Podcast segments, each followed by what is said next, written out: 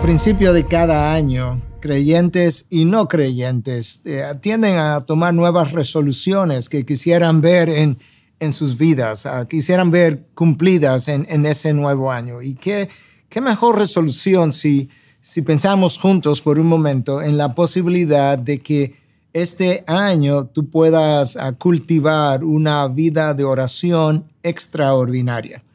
Y con esa idea hemos querido uh, tener una serie de devocionales cortos que te animen a, a pensar en esa dirección. Uh, y qué mejor oración que aquella que hiciera uh, la persona de Jesús, Dios encarnado, la segunda persona de la Trinidad, que fue conocido como el Maestro. ¿Te imaginas que el Maestro ahora, por así decirlo, tomes tome eh, este lugar donde yo estoy y comience a enseñarte, a enseñarnos cómo orar. Y esa es la, oración que tú conoces, que yo conozco, que hemos hecho, que hemos oído, que hemos leído a el Padre nuestro, pero nos hemos detenido a, pensar en el contenido y el peso de esta oración. Ah, esta oración es muy conocida, ha sido muy conocida a lo largo de los años no porque es extensa, de lo contrario, es sumamente breve, no porque es filosófica, no, es más bien sencilla y sin embargo ah, tiene una profundidad y tiene una manera como fue articulada que nadie más pudo haberlo hecho que no fuera el Señor Jesucristo mismo. Ah, para Martín Lutero, esta es la mejor oración que ha llegado hasta nosotros. Ah, por otro lado, el puritano Thomas Watson hablaba de que la exactitud de esta oración está relacionada precisamente a la dignidad de su autor.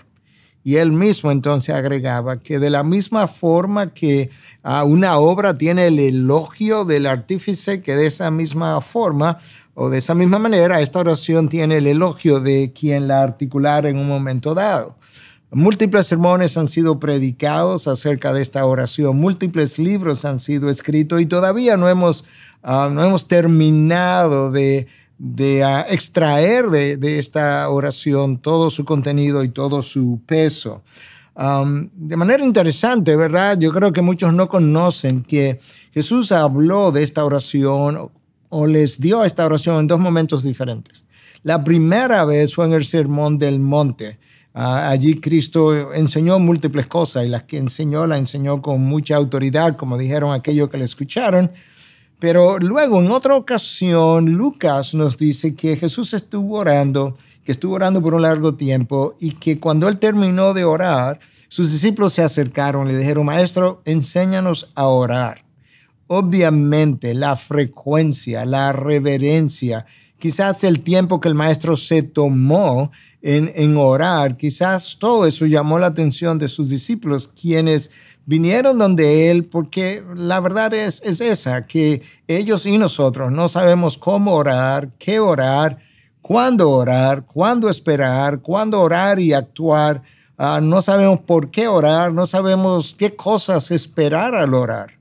De manera que la pregunta fue muy pertinente y Jesús de una manera magistral conversó con ellos y les dijo, Ah, cuando oren, oren de esta manera. No le dijo repitan esto, no, oren de esta forma. En otras palabras, ah, traten de entender el contenido de la oración y luego en sus propias palabras pudieran orar de una forma similar. Lo que la oración tiene, ¿verdad? Es, tiene una introducción y luego tiene seis peticiones. Y esas seis peticiones las pudiéramos dividir en tres y tres. Las primeras tres tienen que ver con Dios, como debe ser.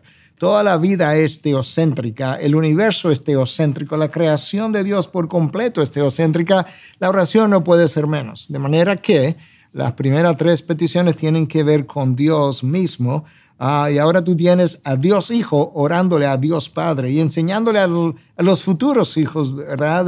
De nuestro Padre que cómo nosotros debiéramos articular nuestras peticiones.